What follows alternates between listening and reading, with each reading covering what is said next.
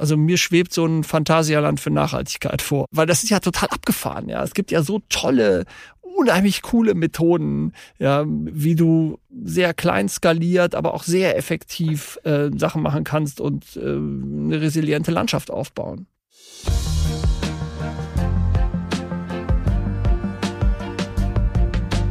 Hi, hallo, herzlich willkommen zu unseren Reviergeschichten. Mein Name ist Thorsten Knippertz und bei mir zu Gast sind ja immer Menschen, die neue Wege gehen und mit ihren Ideen das Rheinische Revier auch fit für die Zukunft machen wollen.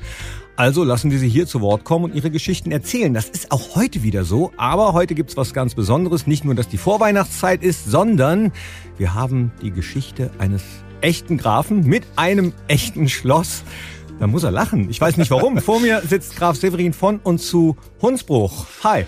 Hi. Wahrscheinlich hast du gelacht, weil wir uns kennen und deswegen duzen wir uns jetzt einfach. Genau, auch. wir kennen uns ja schon länger. Ähm, ich dachte, lacht aber vor allem auch wegen des Schlosses, weil alle sagen immer, ich habe so ein Schloss, das ist ja vergammelt, das Schloss. Also ich bin eigentlich eher der vergammelte Graf zum vergammelten Schloss. Es steht auch auf deiner äh, Homepage. Da Dass das vergammelt ist, nein, das ist aber halt kaputt. Nee, da steht drauf, du bist Schauspieler, du bist äh, Moderator, du bist, äh, du gibst Coachings, du bist Regisseur und du weißt, wie man verarmt als Graf. Steht, steht da auch drauf. Und dazu gehört natürlich ein vergammeltes Schloss. Genau. Oder, oder eins, das dann hoffentlich irgendwann nicht mehr vergammelt ist, aber die sind noch ein paar Meter. Also ja. wir kommen gleich zu Schloss Türnich bei Kerpen, aber vorher erklären wir noch, warum wir uns duzen. Wir haben nämlich, da du Schauspieler und Regisseur bist, schon zusammen vor Kameras und auf Bühnen gestanden. Genau. Von diesen ganzen Sachen, die du machst, was machst du da eigentlich am liebsten? Kann man das sagen? Ja, Regie. Warum? Äh, weil das einfach am meisten Spaß macht. Also äh, wenn ich die Gelegenheit bekomme, ein Theaterstück zu inszenieren, dann ähm, da muss man schon vieles tun, damit ich da Nein sage. Aber ich sag mal, für die anderen Sachen, also Regie, Schauspiel, Coaching, äh, Psychologie, Philosophie, das liegt ja oft nah beieinander. Aber Schlossherr, du bist Schlossherr auf Schloss Türnich, hast ja. du gerade selbst gesagt, da äh, ist einiges zu tun auf jeden Fall. Das ist ja nicht direkt so dran. Das muss man wahrscheinlich auch lernen. Wie bist du äh, an Schloss Türnich gekommen oder wie seid ihr an Schloss Türnich naja, gekommen? erstmal geerbt. Ne? Also es, äh, das ist halt ein alter Familienbesitz. 1850 hat die Familie das übernommen und seither ist die Familie halt da. Und äh, dann ging es immer dann die Frage, wer macht's als nächstes? Also mein Vater ist ja auch noch da, der macht ja auch noch total viel. Ähm, und äh, dann haben sie mich alle so komisch angeguckt und dann äh, habe ich halt irgendwie, das. du machst das jetzt. Und dann habe ich halt äh, das jetzt angefangen und ähm, Tja, wenn du einmal anfängst, also wenn ich gewusst hätte, was mich da erwartet, hm, weiß ich nicht so genau, ob ich damals so mit so viel Energie da reingesprungen wäre. Auf der anderen Seite muss man sagen, das ist ein faszinierender Ort. Ja, also der, ähm, da gibt es so viel zu entdecken. Ähm, das beginnt schon bei dieser ähm, mystischen Schlosskapelle, die es da gibt, die vollgestopft ist mit so Rosenkreuzer und Templer, äh, Ikonografie und ähm, da kann man, also was also allein allein wegen dieser Kapelle würde es sich eigentlich schon lohnen, da zu sein, aber es gibt eben auch diese prachtvollen Parkanlagen und ähm, die ökologische Landwirtschaft, die da drumherum ist. Und das ist auch ein Bereich, der mich, seit ich mich mal ein bisschen näher mit dieser Thematik beschäftigt habe, auch ziemlich fasziniert und ich würde sagen, ich bin Extremist, also militanter Extremist für ökologische Landwirtschaft. Das bin ich auch noch. Noch nicht zu viel verraten. Wir bleiben erstmal beim Schloss. Ja. Äh, das ist so eine spätbarocke Schlossanlage für alle die, die noch nicht da waren, im Stadtteil Türnich, äh, in der nordrhein-westfälischen Stadt Kerpen, im Rhein-Erft-Kreis, im Rheinischen Revier. Fahrt da mal hin auf jeden Fall. Und du bist aber eben, äh, ja, ich darf sagen, ein bisschen zu spät gekommen, weil äh, wieder was zu tun war. Ne? Ja, ja Rohrbruch. Rohrbruch. Das ist also irgendwie, ich lese ja jede Woche ab, wie viel Wasser wir verbrauchen und irgendwann verbrauchten wir auf einmal irgendwie acht Kubikmeter am Tag. Da habe ich irgendwie gedacht, das kann jetzt nicht mehr sein. Und ähm, dann haben wir angefangen mit so einer mit so einer Suchfirma das ein Loch zu suchen. Dann haben wir dann mit so Gas das da reingelassen und irgendwann haben wir dann tatsächlich äh, an einer Stelle, von der ich noch nicht mal wusste, dass da überhaupt eine Rohrleitung ist, äh, da ein Leck gefunden. Dann haben wir das ausgebuddelt, da hatten wir heute Morgen schon eine 8 Meter Fontäne auf dem Hof. Aber jetzt, wo wir diesen Podcast aufnehmen, ist es nicht mehr so weit hin äh, zum Weihnachtsmarkt, der dann schon stattfinden soll, wenn dieser Podcast ausgestrahlt wird. Richtig, der findet statt, der Weihnachtsmarkt. Mit oder ohne Rohrbruch. Äh, nur wenn wir den nicht gefixt kriegen, dann wird das schon kompliziert. Aber wir werden deswegen nicht den Weihnachtsmarkt absagen. Ihr habt Weihnachtsmarkt, ihr habt ein Schlosscafé mit super leckerem Kuchen, aber das gehört dann wahrscheinlich dazu, wenn man Leute auch in so ein Schloss locken will, oder? Ja, also die Gastronomie, das ist immer so eine Herausforderung. Also äh, alle denken ja immer, man könne mit äh, Kaffee äh, Geld verdienen, genau wie Leute glauben, man könne auf dem Weihnachtsmarkt mit Glühweinverkauf Geld verdienen. Das ist völliger Unsinn. Nee. Ähm, nein, also, also was die Leute sich ja überhaupt nicht klar machen, was wirklich die Kosten von so einem Ding sind. Ne? Also von, da musst du ja irgendwie Parkwächter haben, du musst äh, unendliche Stromkreise legen, du musst jede Hütte irgendwie mit Strom versorgen, du musst diese ganze Deko und also das ist ein, also ein Weihnachtsmarkt ist ein richtiger Wahnsinnsaufwand. Und, ähm, und der Glühwein ist da, da verkaufst, verdienst auch ein bisschen was dran, ja, aber gemessen an den Gesamtkosten ja, ist man Glühwein nicht weit. Und wahrscheinlich habt ihr äh, einen guten Glühwein. Also, wir haben also natürlich nicht, nicht die Plörre. Nein, auf keinen Fall. Also wir sind ja, ähm, also das kommen wir bestimmt gleich noch drauf irgendwie, aber so das, das Thema, dass irgendwie die Qualität der Sachen, die wir in uns hinein befördern, also Essen und Trinken, dass die hoch sein muss, das, äh, da bin ich ziemlich tief von überzeugt und deswegen kriegt man bei uns auf jeden Fall ausschließlich ökologisch hergestellte Produkte. Das gilt auch für den Glühwein. Und übrigens, bei uns, das Café macht nicht nur Kuchen, sondern wir haben eben auch einen großartigen Koch, Ferdi Klabunde, der äh, läuft immer durch den Park und kommt mit so einem Berg voll Grünzeug wieder zurück und bereitet daraus irgendwie die tollsten Speisen zu. Wohnst du denn mit deiner Familie eigentlich selbst auch in dem Schloss? Ja, im Holzhütte im Wald daneben. Also äh, der Mann ist Schauspieler. Ihr könnt das jetzt nicht hören beim Podcast hören. Ich weiß nicht, ob er das ernst meint oder ob Ironie dabei war. Ja, nee, also das ist schon, also ich meine, gut, das, mein Großvater hat mal so für äh, so ein schwedisches Fertighaus für Erntehelfer wo daneben in den Wald gestellt und äh, da wohnen wir. Da wohnt ihr. Ja, genau. Und das Schloss ist dann ausschließlich für Menschen? Gar nichts, das ist leer. Das Schloss steht leer, das ist durch die Grundwasserabsenkung der benachbarten Braunkohle, wir befinden uns ja im Rheinischen Revier, ähm, ist das halt abgesunken und auseinandergebrochen und ist deswegen seit, meine Großeltern sind 79 ausgezogen. Du baust mir die Brücke zur Überleitung Rheinisches Revier, Braunkohle, denn du bzw. deine Familie, ihr habt eine ganz persönliche Beziehung dazu, ne?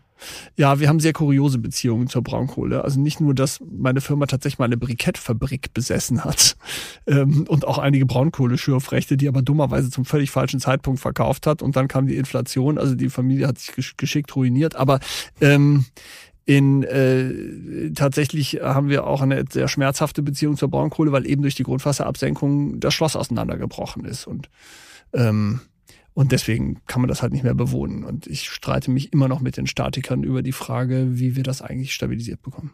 Ui, das kostet ja wahrscheinlich auch einiges. Gibt es da schon Kostenvoranschläge, was es kostet, so ein Schloss beisammen zu halten im wahrsten Sinne des Wortes? Ja, und als ich den Kostenvoranschlag gesehen habe, habe ich irgendwie gedacht, das müssen wir anders lösen.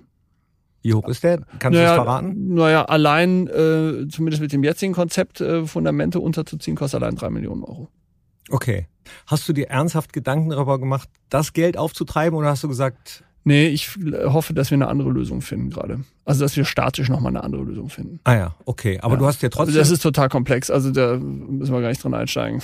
Aber du hast dir trotzdem überlegt, wie man an äh, Geld kommen kann, um, ja, so ein Schloss muss ja auch unterhalten werden. Also, äh, das muss ja nicht nur zusammengehalten werden. Ja, es geht mir ja nicht nur drum, irgendwie einen alten Familienbesitz zu erhalten. Das fände ich auch langweilig. Also, ähm, sondern es geht mir oder uns als Familie jetzt, meiner Frau und mir, und meinen Eltern. Für uns geht's ja darum, den Ort irgendwie in die Zukunft zu entwickeln. Ja, also der Ort ist ja unheimlich spannend. Der kommt äh, aus einer spektakulären Vergangenheit. Ähm, und äh, aber ne, wenn sie Leute fragen, was machst du jetzt mit einem Schloss, dann fällt dem einen ein Museum an, dem, dem nächsten fällt ein Hotel ein. Also und Museum finde ich halt langweilig, ne, weil das schaut eigentlich nur nach hinten. Und dieses nach hinten gegucke finde ich irgendwie nicht interessant. Und ich frage mich ja, ähm, wie können wir gerade in so einer in so einer Modellregion, ja, die sich ja irgendwie nach vorne entwickeln soll, wie können wir da was machen, was substanziell auch inhaltlich irgendwas beiträgt und wirklich nach vorne guckt. Und zwar mit der Geschichte der Vergangenheit daraus. Das finde ich spannend. Und äh, das ist auch wirklich einer der zentralen Gründe, weswegen ich das überhaupt mache. Aber was kann das sein? Jetzt machst du mich neugierig. Ja, ist ja gut. Das habe ich schon mal geschafft. Also, unsere Idee, also ich sag mal so, ähm, die Leute gucken immer nur aufs Schloss. Aber das Schloss ist ja nur ein kleiner Bestandteil eines großen Ensembles. Da gehören ja noch eine Vorburg dazu, aber auch zwei Hektar Schlossteiche. Dann gibt's einen äh, prachtvollen englischen Landschaftspark, es gibt einen historischen französischen Barockgarten, es gibt einen Heilpflanzengarten, es gibt einen kleinen Urwald. Ähm, und es gibt eine Landwirtschaft, es gibt eine historische Mühle, es gibt eine Bibliothek, also es gibt so alle möglichen Sachen. Ähm, so und man muss eigentlich das gesamte Ensemble sich angucken und muss sich irgendwie die Frage stellen, was kann so ein Ensemble?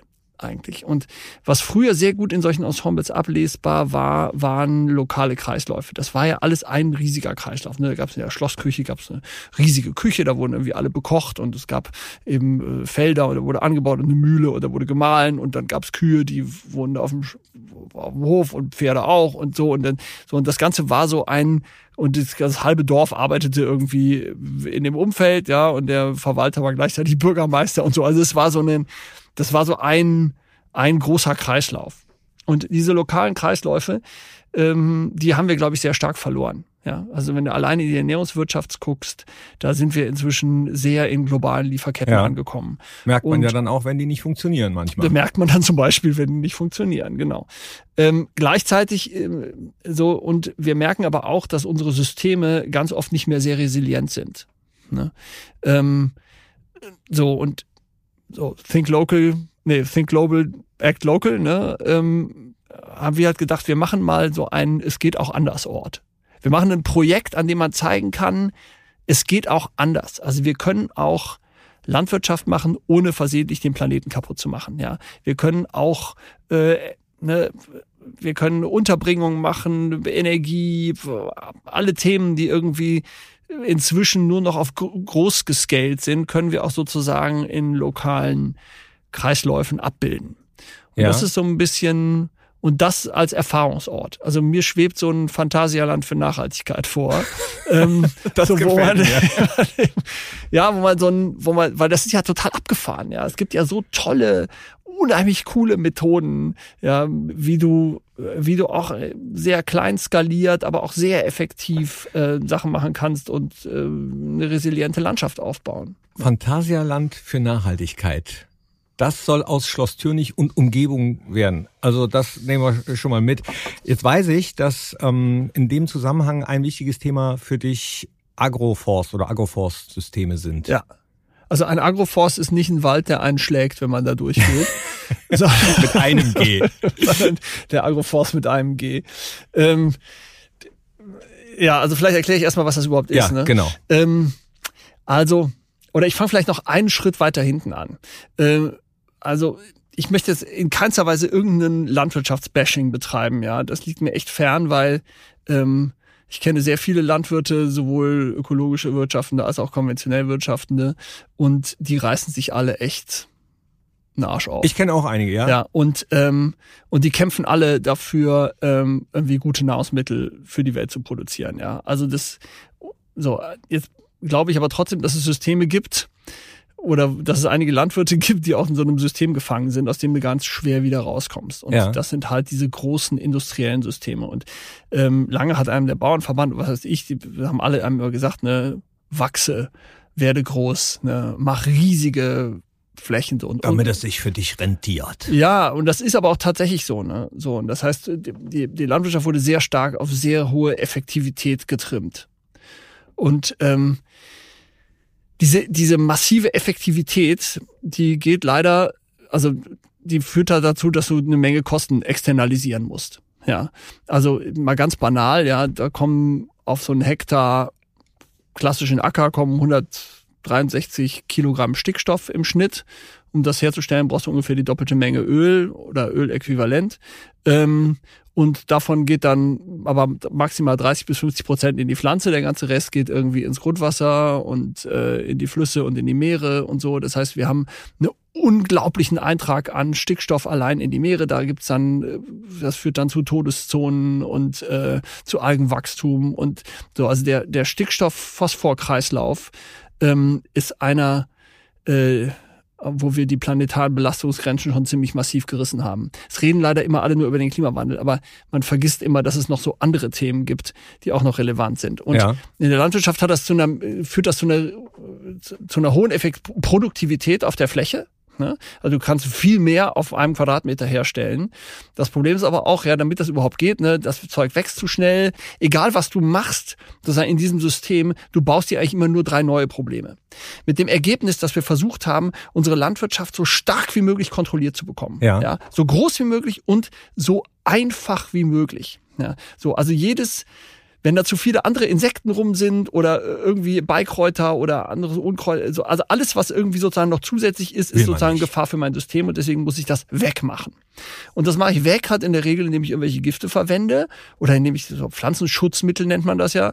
Ähm, so, und das, die verschwinden aber auch nicht dann einfach, sondern die sind dann weiter da und belasten das Bodenleben, belasten das Grundwasser und so. Und es gibt auch ein ganz anderes Problem. Es ist nämlich das, dass ähm, durch das viele Flügen und Umgraben und so weiter auch die, die Humusschicht kaputt geht. Der Humus ist so ein, ist ein ganz wichtiger Bestandteil in unserem Boden und ist auch einer der größten CO2-Speicher unseres Planeten. Oh, so. das wusste ich nicht. Ja, wenn du über, wenn man über äh, Klimawandel redet, reden ja alle immer über CO2-Ausstoß. Ja. Ne? So. Worüber komischerweise niemand redet, ist ähm, über die vergangenen Speicher. Also die Meere und, die, und der Boden ist ein unglaublicher CO2-Speicher. Aber ist das gut oder schlecht? Das wäre, das ist schlecht, dass der kaputt ist. Weil wenn man den Humusgehalt auf allen landwirtschaftlichen Flächen auf diesem Planeten nur um sieben Promille erhöhen würde, hätten wir keinen Klimawandel mehr. Das heißt, dann würde der ganze Boden das schädliche CO2 speichern, das würde nicht in die Atmosphäre Richtig. gehen. Richtig. Das ist, genau. Wenn du, so, dafür musst du den Boden aber ein bisschen anders behandeln, als wir das so gemeinhin tun. Ja, du musst halt dir darüber im Klaren werden, dass der Boden ein hochkomplexes Lebewesen ist. Mir hat mal jemand gesagt, der Boden, der hat die mikrobielle Struktur von einem, vom Darm. Ja, so das merkt man ja auch. Schmeißt irgendwas drauf und dann wird es so wegverdaut. Ne? So, wenn du was auf den Asphalt schmeißt, passiert das irgendwie nicht. So. Und je gesünder ein Boden ist, umso stärker ist er in der Lage, mit diesen Milliarden von Mikroorganismen, die da drin sind, alles, was da irgendwie drauf ist, irgendwie wegzuverdauen. Ne? Und zu aber verarbeiten. Nur, aber nur, wenn diese äh, Systeme da auch drauf sind und nicht durch Schadstoffe äh, kaputt gemacht werden. Ja, nur sind. wenn das funktioniert, wenn der Boden nicht verdichtet ist, wenn, also wenn die Möglichkeit ist, dass dort ein großes Bodenleben Leben ist. Ja? Wenn du auf so einem normalen Acker gräbst, ja, und du suchst nach Regenwürmern. Da findest du vielleicht 20 auf den, auf Kubikmeter. Ich habe bei mir ein System angelegt, wenn da gräbst, da findest du, keine Ahnung, 800. Das, so, weil, so, weil, weil es natürlich Möglichkeiten gibt, dieses System sozusagen zum Leben zu erwecken, ja, zu powern. Das ist dann das Agroforstsystem? Nein, das ist, da komme ich jetzt gleich zu. So, also worum es worum es oft gehen sollte, oder was halt ganz wichtig ist, dass, dass wir, wir denken immer nur in der Pflanze. Man müsste aber eigentlich dafür sorgen, dass wir einen gesunden Boden haben. Und wenn du einen wirklich fitten, guten Boden hast, dann sorgt der schon für die Pflanzenernährung. Wenn dann natürlich der Boden nur Haltemedium ist und so, dass, dass die Pflanze nicht umfällt, ne, und so, dass es dunkel ist, wo die Wurzeln sind, ähm, das, das übertreibe ich jetzt auch, ja. Jedem Landwirt ist sein Boden wichtig. Nichtsdestoweniger be behandeln wir ihn in der Regel extrem schlecht und führen einfach alles zu und externalisieren den Rest. Also Erosion ist dann auch ein Riesenthema. Also wir merken, unsere Böden speichern kein Wasser mehr. Sind das denn über, ist das überall, ich bleibe jetzt mal in Deutschland so oder ist das speziell im Rheinischen Revier so? Nein, das ist überall so. Das Rheinische Revier ist besonders traurig, weil es so wenige ökologisch wirtschaftende Betriebe im Rheinischen Revier gibt. Ich glaube, wir sind hier so relativ weit am Ende der der Prozentliste. Ich weiß nicht, wie viele Prozent es genau sind, aber wir sind echt weit unten. Äh, finde ich für eine Modellregion völlig schockierend, ähm, weil ja irgendwie irgendwie mal wer gesagt hat, wir wollen mal mindestens auf 25 Prozent Ökobetriebe. Also ich weiß nicht, ob wir sind auf jeden Fall unter 10. Deutlich. Na, na gut, aber ja. Modellregion soll es ja auch werden, ne? Also wir müssen eine vielfältige ökologische Landwirtschaft haben, ähm, und auch eine vielfältige und ökologische Landschaft. Ja. Weil das ist ja auch so ein Ding. Wir, wir, unsere Böden müssen irgendwie dazu kommen, dass sie das Wasser behalten. Ja, wir haben jahrelang, jahrzehntelang dafür gesorgt, dass das Wasser weggeht. Ne, sobald irgendwas vom Himmel fällt, ne, geht sofort in irgendeinen Kanal und dann in den Bach und in den Fluss und möglichst schnell weg. So, wo es aber eigentlich, und jetzt merken wir, wo diese trockenen Sommer kommen, dass uns überall das Wasser fehlt. Ja, wir, unser, unser Land behält das Wasser nicht mehr. Und die Böden, die könnten das speichern. Wir haben einen Nachbarbetrieb, auch im Rheinischen Revier, ne, der beschäftigt sich schon sehr lange, sehr viel mit, mit, mit dem Aufbau vom Humus in seinem Boden. Und der sagt, der hat mehrere Wassergänge weniger in den trockenen Sommern als seine konventionellen Kollegen. Also die, die Wasserspeicherfähigkeit der Böden muss halt irgendwie auch erhöht werden. Ja. Und die Erosion ist ein Riesenthema auch hier, ne, wir verlieren einfach, wenn Acker nackt da liegt und Wind kommt, dann verlieren wir viel daran. Wenn du ins Rheinische Revier guckst, siehst du ja manchmal, haben wir ja manchmal Agrarwüsten. Weil es eine Zeit lang so war, dass die Bundesregierung hat, es gab vor, vor 50 Jahren, glaube ich, gab es eine Fellprämie. Wenn irgendwo ein Obstbaum auf dem Feld stand und du hast den gefällt, hast du 100 Mark bekommen. Oh. Ja. Und so sah die Landschaft dann auch aus. Ja, da konntest du von uns nach Düren gucken, ohne dass ein Baum das Auge gestört hätte. Und die Frage ist, also die Frage ist, also zum einen denke ich, müssen wir unsere, müssen wir wirklich unsere Landschaft verändern. Und da gäbe es im Rheinischen Revier auch echt eine Chance. Und die Landschaft muss heißen, hoch, sehr vielfältig, ne? Und viele Heckenlandschaften, Bäume und so. Weil in dem Moment, wo du das dazwischen pflanzt, hast du halt nicht mehr diesen Windverlust. Und gleichzeitig hat ein Baum und ein Gebüsch, ja, hat ganz viele Funktionen. Ne? Nicht nur, dass es äh, vor Wind schützt, sondern eben auch, dass es durch die Wurzeln ähm, ne, den Boden festigt, aber auch dann kommen andere Lebewesen dazu, dann baut sich der Humus auf. So und das ist die Idee von Agroforstsystemen. Aber jetzt würde ja ein äh, Landwirt, ein herkömmlicher Landwirt sagen, warum soll ich mir denn da eine Hecke pflanzen? Da kann ich ja da gar nichts äh, ernten. Richtig. Genau. Und das ist auch genau eins der Probleme, ne? wenn du deine Hecke pflanzt, nicht nur, dass du da nichts ernten kannst, sondern du kriegst sie auch nie wieder weg, weil die steht sofort unter Schutz. Ähm, so, weil Landwirtschaft und Naturschutz, die, die bekämpfen sich seit Jahrzehnten. Mein Vater hat völlig verrückt, ja. Vor 30 Jahren hat er gesagt, ich halte das nicht mehr aus, dass ich von hier nach Düren gucken kann. Ja, ich pflanze jetzt hier Heckenlandschaften. Dann hat er 18 Kilometer geschwungene Heckenlandschaften bei uns in die Landwirtschaft reingepflanzt. So gleichzeitig hast du natürlich irre Effekte. Ne? Du hast also die, die, wir haben re regelrechte Biodiversitätsexplosionen bei uns erlebt. Ne? Aber ihr müsst ja dann auch irgendwas davon haben irgendwann mal, weil also das hört genau. sich, das hört sich natürlich alles toll an, aber äh, irgendwo muss man ja dann doch auch wieder Geld von haben und das Schloss ja von, von was leben und genau. Äh, also erstmal fände ich auch gut, wenn wir von was leben können, das stimmt. Ja, und das ist genau das Ding. Also erstmal weigere ich mich grundsätzlich, ähm, auf Kosten des Planeten irgendwas zu tun, äh, nur damit ich jetzt mein Schloss renovieren kann. Ja, das würde mir total widerstreben. Ich denke, man muss mal in die andere, also muss man andersrum denken. Aber ich muss jetzt erst einmal schnell sagen, was Agroforstsystem ist, dann bin ich auch sofort fertig. Also das, ein Agroforstsystem ganz klassisch ist im Prinzip so, du hast ein Weizenfeld und dann pflanzt du dir so in Mähdrescherbreite, pflanzt du Baumstreifen da rein. Mhm. Ne? Das kann Wertholz sein, also in der Regel im, im Weizenfeld machst, nimmst du Wertholz, ja. So, das heißt, dann, ähm, äh, und das hat mehrere Vorteile. Du kommst, also zum einen baust du Humus auf, du verhinderst Erosion, du speicherst Wasser, ähm, du schattest ab, was übrigens auch ganz gut ist, ne? dann verdunstet wieder weniger und ähm, und es führt nicht dazu, dass da weniger Weizen wächst. Ja, das heißt, du hast eine ganze Menge Vorteile sozusagen, die du auch für deinen Boden, für deine Erosion, so die du durch dieses System bauen kannst. Ne? Also man versucht Systeme miteinander zu kombinieren. Es gibt auch ganz andere Agroforstsysteme. Zum Beispiel du kombinierst Obst mit Tieren. Du machst, pflanzt Apfelbäume und oder verschiedene Obstbäume und hältst darunter Hühner. Das ist das, was wir machen. Ne? Das Im Prinzip hört sich das für mich an wie äh, gebt der Natur die Natur zurück. Ja, also ich, wo ich mich mal total gegen wäre, ist, dass man sagt, ökologische Landwirtschaft wäre total retro nach Motto alles wieder wie früher. Das Gegenteil ist richtig. Okay. Weil, wenn du in einem ökologischen System arbeitest, arbeitest du eben in einem System. Das ist tierisch schwierig. Und du musst es ja auch effektiv kriegen und auch wirtschaftlich funktionstüchtig ja. bekommen.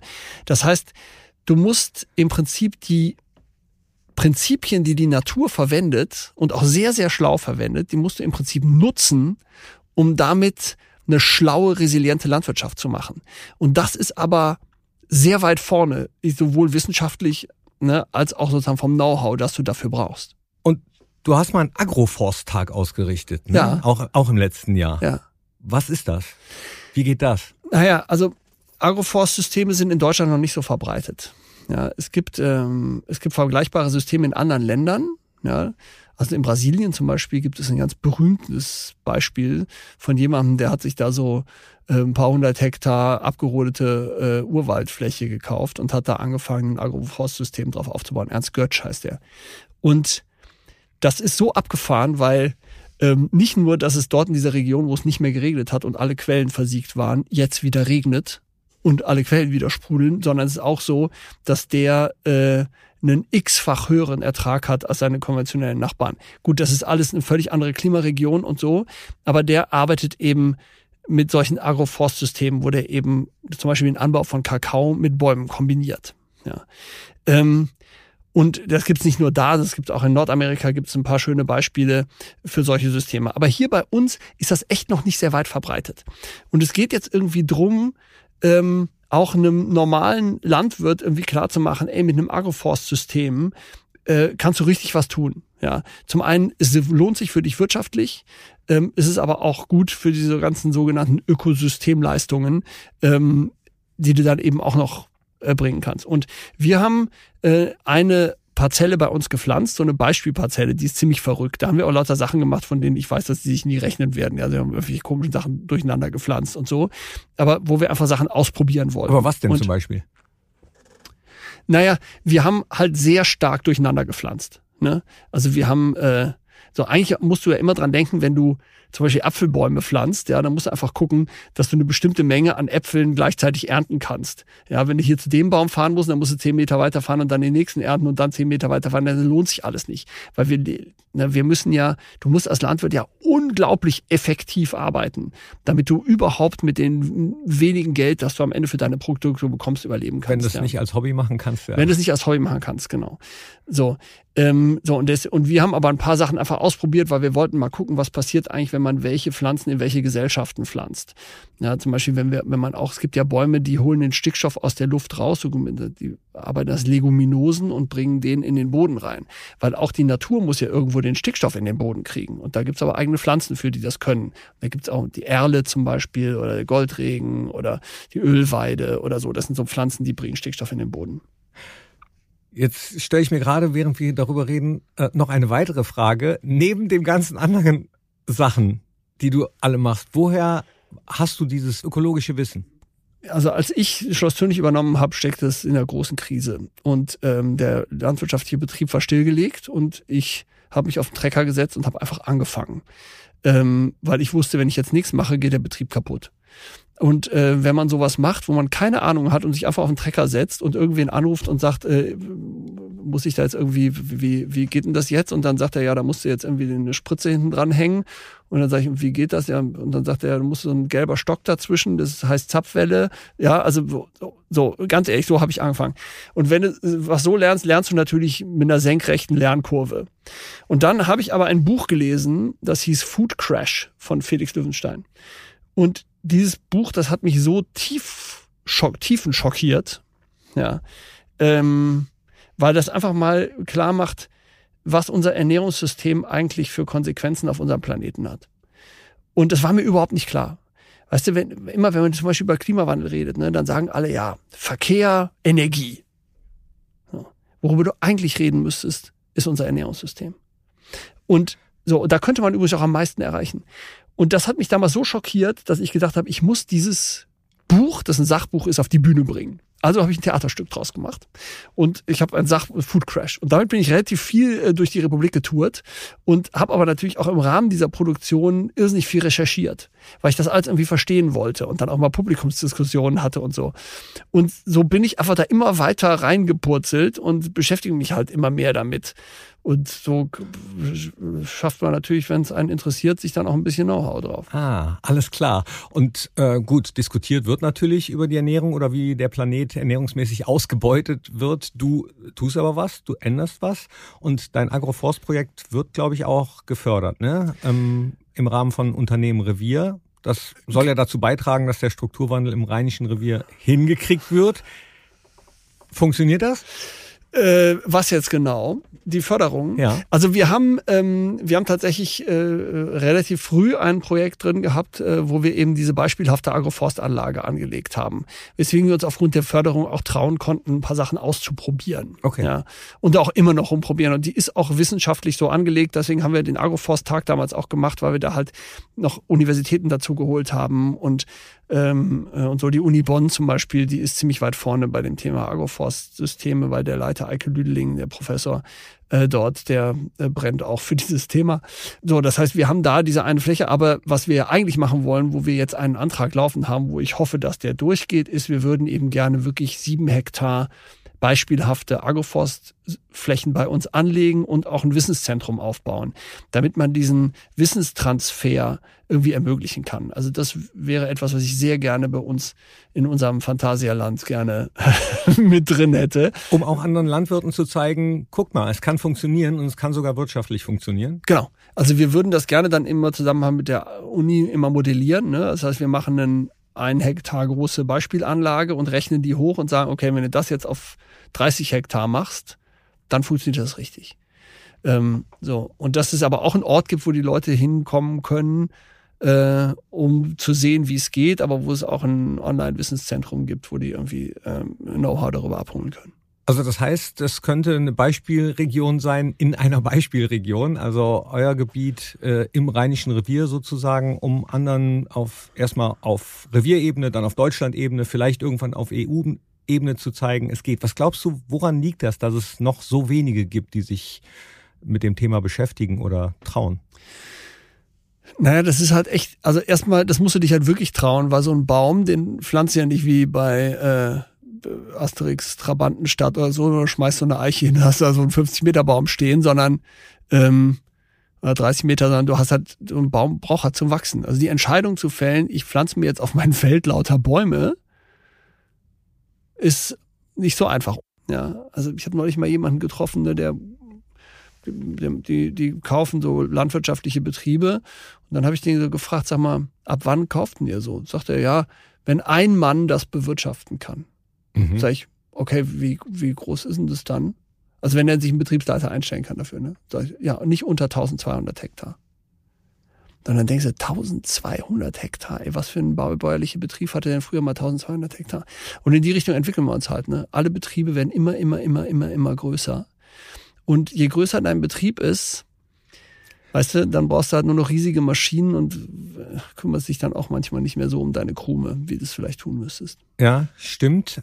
Aber dahinter steckt vielleicht auch der Gedanke, dass man im Hinterkopf hat, ähm, es müssen ja immer mehr Menschen ernährt werden. Also äh, Weltbevölkerung steigt mit, mit der Methode, ich werde ja. jetzt ein bisschen ketzerisch, wenn, wenn man äh, die Agroforst-Methode betriebe, könnte man dann noch alle ernähren? Also erstmal, wenn wir bei der Gelegenheit den Planeten kaputt machen, ja, dann haben wir ja, ich zwar ein paar Leute ernährt, so, aber dann brauchen wir den auch nicht mehr ernähren. Okay. Ja, das heißt sozusagen mit den Schäden, die wir anrichten, ähm, mit der Art, wie wir großflächig industrielle Landwirtschaft betreiben, machen wir halt den Planeten massiv kaputt. Und dann bringt's das alles nicht. Und abgesehen davon, ne, es gibt natürlich absolut genug zu essen. Und das kriegt man auch locker alles 100% ökologisch hergestellt. So. Es wird sich ein paar Sachen ändern. Ne? Also es wird nicht mehr jeder sich jeden Tag ein Stück Fleisch leisten können. So, weil auch die Preise sich anpassen müssen an äh, das, was es halt wirklich kostet. Ne? Wenn du mal die ganzen externalisierten Kosten reinrechnen würdest, ja. Und das muss ja alles aufgefangen werden von irgendwelchen Systemen, im Meer zum Beispiel. Und die verrecken natürlich, ist ja klar. Ja. Und dann haben wir den Klimawandel und so. Deswegen müsste man eigentlich, müsste man, und das schockiert mich so, wenn ich da irgendwie nach Ägypten gucke und denke, ey, Leute, hört doch mal auf, über Verkehr und Energie zu reden, ist auch wichtig, aber fangt mal an, über die Themen zu reden, wo wir wirklich was rocken könnten. Und da sind wir schon sehr im Ernährungssektor. Und da passiert meiner Ansicht nach zu wenig. Was glaubst du, warum? Weil es zu kompliziert ist. Weißt mhm. du, das ist ja so einfach zu sagen, naja, das Auto pufft hinten raus, also stinkt, also ist das bestimmt ganz schlimm. Und aus den Schornsteinen kommt auch ganz viel raus, also ist das auch bestimmt ganz schlimm. Aber wenn du jemandem erklärst, hey, wir müssen Humusaufbau machen, Speichern von CO2, Wasserresilienzsysteme, keine Ahnung was, ja, das ist halt alles eher bisschen komplizierter. So, und das ist halt nicht so eine einfache lineare Lösung. Wir denken ja immer in linearen Lösungen. Ne? Diesel ist doof, jetzt machen wir Elektro. Funktioniert nicht, wissen alle, aber hm, ist halt die lineare Lösung. So. Heißt nicht, dass Elektro nicht gut ist, ja. Und nee, Wasserstoff weiß, und so. Ich weiß, bin ich ja total auf hm? der, auf der Seite. Also sozusagen, man muss immer mal wieder, glaube ich, einen Schritt zurückgehen und muss irgendwie sagen, hey, wie müssen wir eigentlich unser System so verändern und die Systemfähigkeiten nutzen und nutzbar machen, so dass wir ähm, resilient werden. Und da heißt das Stichwort in der Regel Vielfalt. Also Vielfalt ist Trumpf. So, wir müssten eine hochvielfältige und hochkomplexe Landwirtschaft aufbauen und Landschaft auch aufbauen. Aber das ist ja in vielen Lebensbereichen so, dass Komplexität oder Vielfalt gar nicht so gefragt ist und man lieber das Einfache haben möchte. Genau. Was nicht heißt, dass es deswegen besser ist. Vielfalt. Gehen wir mal ganz kurz äh, von diesem komplexen Thema weg zur Vielfalt auf eurem Weihnachtsmarkt. Ja. Wie kam es zum Weihnachtsmarkt? Nur die Idee, auch Geld zu verdienen oder auch die Idee, ähm, Bio-Weihnachtsmarkt zu machen oder auch einen nachhaltigen Weihnachtsmarkt? Was steckt dahinter? Ja, ach, erstmal ähm, müssen wir den Ort einfach beleben. So, und dann haben wir gesagt, komm, wir finden Weihnachtsmärkte toll, wir machen jetzt einfach einen, mal einen richtig schönen Wohlfühl-Weihnachtsmarkt. So, den bauen wir jetzt mal. Und so haben wir damit angefangen, ja, vor ein paar Jahren. Und wenn du dann halt einmal damit anfängst, dann fängst du natürlich, hörst auch nicht so schnell wieder auf. Und ähm, ja, aber der ist total beliebt. Wir sind, glaube ich, in der Zeit, von in die Zeit sind wir, glaube ich, so unter die Top Top 10 oder ja, Top 7 ja Weihnachtsmärkte schön. in Deutschland gekommen. Der, der ist ja auch richtig schön. Also wer ja. noch nicht da war, äh, einfach Unbedingt mal hingehen. Ja. Wann, ähm, wie lange geht's? Wir haben immer Freitag, Samstag, Sonntag äh, ist Weihnachtsmarkt. Wir sind immer freitags um 16 Uhr. Ähm, und ja, und das Wochenende. Immer am Nachmittags bis abends. Komm, wir bleiben auch weihnachtlich in einer meiner Lieblingsrubriken, die da heißt Kurz und Knackig. Ja, das ist mit mir schwierig. Trotzdem, drei Fragen an dich. Mit der Bitte um drei kurze Antworten zum Thema Weihnachten. Was ist dein Lieblingsweihnachtslied? Stille Nacht. Das ist einfach, äh, das ist einfach das tollste und wunderschönste Weihnachtslied auf dieser Welt. Ich war mal sogar an, in dem Ort, wo das komponiert wurde. Irgendwo in Österreich, so bei Salzburg, gibt es so einen Pfarrer, der hat das irgendwie sich ausgedacht. Ist ein Welthit. Hätte mal irgendwie so GEMA anmelden müssen damals.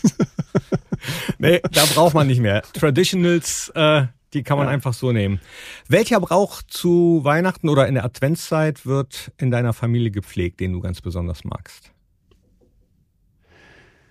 Ähm, da wir beschlossen haben, dass wenn wir, da wir eine große Familie sind, jeder jedem was schenkt, das tierisch mühsam ist und man nur so 5 Euro Geschenke bekommt, haben wir äh, angefangen, uns immer pro Weihnachten einen zuzulosen, dem man dann was Richtiges schenkt.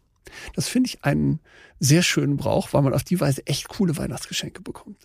Was gibt's äh, Weihnachten traditionell auf den Tisch oder habt ihr da auch Vielfalt und wechselt?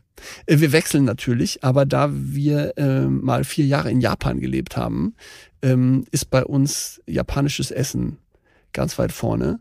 Und äh, meine Kinder lieben das auch und wir machen vegetarische Sushis. Und die machen wir selber und es schmeckt total lecker. Weihnachten hat ja äh, immer was mit Wünschen zu tun. Was wünschst du dir nicht für dich, sondern für Schloss Türnich? Wie soll es hier in, sagen wir mal, 20 Jahren aussehen? Also ich wünsche mir, dass sich noch ganz viele Leute für den Ort begeistern, irgendwie verstehen, was wir da machen.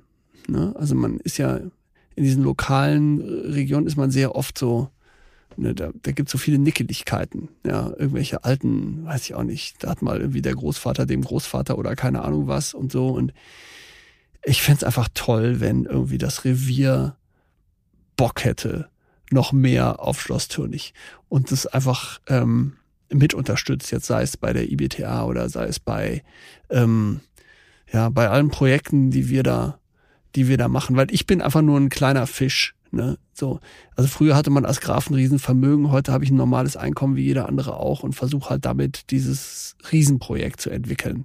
Und das ist schon eine sportliche Herausforderung. Und ähm, also wenn mich jemand fragt, was wünschst du dir, dann würde ich mir einfach wünschen, dass irgendwie alle Lust haben, das irgendwie mit weiterzuentwickeln. Okay, du hast eben gesagt, ähm, dass du dir wünschst, dass das Revier Bock hat auf Schloss Türnich. Hast du Bock aufs Revier? Wie soll das Revier in 20 Jahren aussehen? Das Rheinische Revier. Was wünschst du dir da? Also das Rheinische Revier ist echt eine Chancenregion. Ja. Und ähm, was so ein bisschen in diesen ganzen Revierdiskussion so ein bisschen komisch ist, ja, aber vielleicht kommt das nur bei mir so an, ne, ist, dass wir haben ja eine Strukturwandelsituation, ja, und das Hauptargument ist immer, wir müssen ganz viele Arbeitsplätze schaffen. Was mir irgendwo im Moment gerade auffällt, ist, also Arbeitsplätze gibt's nicht zu wenig, äh, sondern eher zu viel. Was es zu wenig gibt, sind Leute, die arbeiten. ähm, ja, das ist ein Riesenproblem. Ich weiß nicht, in welcher Branche, also alle Branchen, in denen ich kenne, die kämpfen um brauchbare Leute. Ja, das ist total irre. Und wenn es um die Entwicklung einer Region geht, dann finde ich, muss es um eine Re Region entwickeln gehen, in der man auch gerne lebt. Weißt du, Im Moment ist es echt so, die Leute fahren nach Bayern in Urlaub, weil es da so schön ist. Weil es in unserer Region eben in Bereichen Teilen eben nicht mehr schön ist. Weil unsere Region halt ausgebeutet wurde, um Energie für unser Land zu produzieren, damit das wirtschaftlich wächst. Und das war ja auch eine irre Leistung, ja. Aber also, wir sind eine Strukturwandelregion. Und was mir aber wichtig wäre, ist, dass in dieser Region mal wirklich in die Zukunft gedacht wird und nicht in der Form, das heißt, wir machen jetzt noch 18 Industriegebiete und bauen noch ähm, fünf Riesenindustrieanlagen und was weiß ich was und machen alles auf Großindustrie, sondern wir versuchen eine Region zu werden, die auch lebenswert ist, die auch schön ist, ja, wo es wo viel Natur ist und wo wir vielleicht auch tatsächlich eine Art von einer Landwirtschaft haben, die auch die Region selber ernährt. Wir müssen nicht für irgendwelche anderen Länder produzieren, sondern wenn es uns gelingen würde, und es liegen riesige Städte vor der Tür, es liegt Köln vor der Tür, es liegt Düsseldorf vor der Tür, es liegt Aachen vor der Tür, die wollen auch alle ernährt werden. Also wenn es uns gelingt, auch so regionale Ernährungssysteme aufzubauen, ja, kurze Strecken mit coolen Projekten, das ist ja, das ist ja, wenn man sich anfängt, mit diesem Thema zu beschäftigen, super faszinierend und macht dann irren Spaß. Wobei ich da das Gefühl habe, auch äh, aufgrund der Podcasts, die wir bisher gemacht haben, dass äh, viele ähnlich denken wie du, dass die Region vor allem lebenswert äh, sein soll. Klar, Arbeitsplätze äh, ist du, wichtig. Hast du angesprochen. Ja, aber machen nimm, sich viele ja? Gedanken drum, aber äh, ja, auch da, wie du gesagt hast, es herrscht ja eher Fachkräftemangel. Ne? Ja, klar. Und ich meine, gerade in der Landwirtschaft gäbe es eigentlich eine Menge zu tun. Aber wenn du großindustriell denkst, gibt es da nicht so viel zu tun. Ne? Wenn du die Sachen anfängst, kleiner zu denken und smarter zu denken und so, dann kannst du auch wieder im, in dem Bereich gute Arbeitsplätze generieren. Aber man muss natürlich auch die mitnehmen, äh, die, die schon da sind und vielleicht ein bisschen Sorge haben vor so einem Strukturwandel, ne? vor dem Unbekannten, vor dem, was da kommt. Und ja klar, aber ey, was meinst du, was gerade alles auf uns zurollt, ja? Also da ist der Strukturwandel das kleinste Problem. In, aber das, äh, ja, ja, natürlich. Und muss man die Leute mitnehmen. Aber und Veränderung macht immer Angst. Das ist normal. Ja. Hab, habt ihr so Diskussionen manchmal auf Schloss Türnich, wenn du ähm, eben eure Parzellen zeigst? Ja klar. Also bei uns kommen ja inzwischen wirklich Großunternehmen an. Also ich hatte gerade einen Automobilkonzern, der ist mit seinen 300 Top-Führungskräften bei uns gekommen und, und wollte sich das ansehen. Weil die sagen selber, und die Industrie ist ja immer viel schneller als die Politik, die sagen, ey, wir müssen aus dieser linearen Falle rauskommen. Ne? Wir müssen lernen, wie man anfangen kann, systemisch vielfältig zu denken, ja, weil auch in der Unternehmensführung ist das total wichtig. Und davon würde ich träumen, dass wir auch so eine Region werden, wo man hinkommen kann, um sowas zu lernen. Und dass das funktioniert, das kann ich heute auf Schloss Türnich schon zeigen. Ja, ich versuche das immer stärker auch irgendwie die Industrie und die Unternehmen dahin zu holen. Wir planen ja auch im Rahmen auch von einem Förderprojekt auch so einen Green Life Festival ähm, in der Erftaue. Ich finde ja auch Schloss Türnich darf man gar nicht als Schloss Türnich denken. Man muss eigentlich die Erftaue denken. Ne, da gehört ja auch die Gümlicher Mühle dazu, der Wasserpark, ne, also so, die ganze Renaturierung der Erft, da passiert ja gerade unheimlich viel. Und diese Erftaue könnte ein echter Showroom werden für solche Themen. Und was plant ihr da? Ein Green Life Festival. So ein Innovations- und äh, so ein Innovationskunst- und Musikfestival. Wie weit sind die Planungen? Soll im Sommer 24 stattfinden. Oh, spannend. Mhm, aber das ähm, ist noch sportlich, weil ähm, Fördermittel sind immer eine tolle Sache, wenn du drankommst. Ja. Aber auf dem Weg dahin, da liegt echt viel Papier. Ja. Ich will nicht über die Fördermittel schimpfen, weil es ist ja großartig, dass wir die bekommen. Und so ein Ort wie Schloss Türnich lässt sich nicht ohne öffentliche Mittel entwickeln, weil das ist einfach zu kompliziert. Du bist mal, habe ich mir sagen lassen, über einen Stein gestolpert, auf dem stand was, was dann so ein bisschen zu deiner Lebensphilosophie oder deinem Mantra geworden ist, ne? Ja, also meine bezaubernde Frau Anja, die äh, kommt ja, die ist halb Mexikanerin. Und wir waren irgendwann in Mexiko und sind dort in Tuxtla Gutierrez, das ist ein so ein Ort irgendwo, ähm, sind wir in einem Urwaldzoo tatsächlich über einen Stein gestolpert. Auf dem stand der Satz von Francis Bacon, äh, wer die Natur beherrschen will, der muss ihr gehorchen. Und das fand ich total smart. Na, du musst die Systeme der Natur verstehen und musst mit ihnen arbeiten und dann kannst du sie beherrschen. Ja, und darum geht's übrigens auch, wenn du über ökologische Landwirtschaft nachdenkst. Und deswegen ist das auch nicht nach hinten gucken, sondern das ist sozusagen, du musst lernen, mit welchen Systemen die Natur arbeitet und musst die so adaptieren, dass die halt gut für uns und hochproduktiv funktionieren. Und das machst du, das macht ihr auf Schloss Türnich. Kämpfen wir für. Und äh, kämpft auch dafür, dass es vielleicht demnächst noch mehr Menschen machen. Ja. Vielleicht nicht nur im Rheinischen Revier. Hoffentlich. Also, man muss nicht nach Bayern fahren, um es schön zu haben. Nein. Lernen wir. Und damit schließt sich der Kreis, denn äh, da kommt dann wieder das Gestalterische auch als Regisseur wieder zum Tragen. Ne? Genau. vielen, vielen Dank, äh, Severin von Hunsbruch hier bei uns im Podcast Reviergeschichten. Dankeschön, dass du da warst. Ja, danke, dass ich da sein durfte. Und damit sind wir auch schon am Ende unserer heutigen Episode. Ich bedanke mich ganz herzlich äh, fürs Dasein beim Grafen. Dann bedanke ich mich fürs Zuhören. Erzählt gerne euren Familien, den Freunden von unserem Podcast. Abonnieren, äh, damit es immer die neueste Episode gibt. Immer an einem zweiten Mittwoch im Monat gibt's eine neue Folge. Das Ganze gerne auch auf Social Media teilen, liken und beim nächsten Mal wieder dabei sein, wenn es heißt Reviergeschichten und mehr Informationen zum Schloss und auch zu Förderprojekten des Landes NRW gibt's natürlich in den Show Notes. Und jetzt würde ich sagen, schöne Festtage dir, deiner Familie, deinen Lieben. Ebenso. Euch natürlich auch und einen wunderbaren Rutsch. Wir hören uns im neuen Jahr. Das waren die Reviergeschichten. Bis zum nächsten Mal. Frohe Tschüss. Weihnachten. Ciao.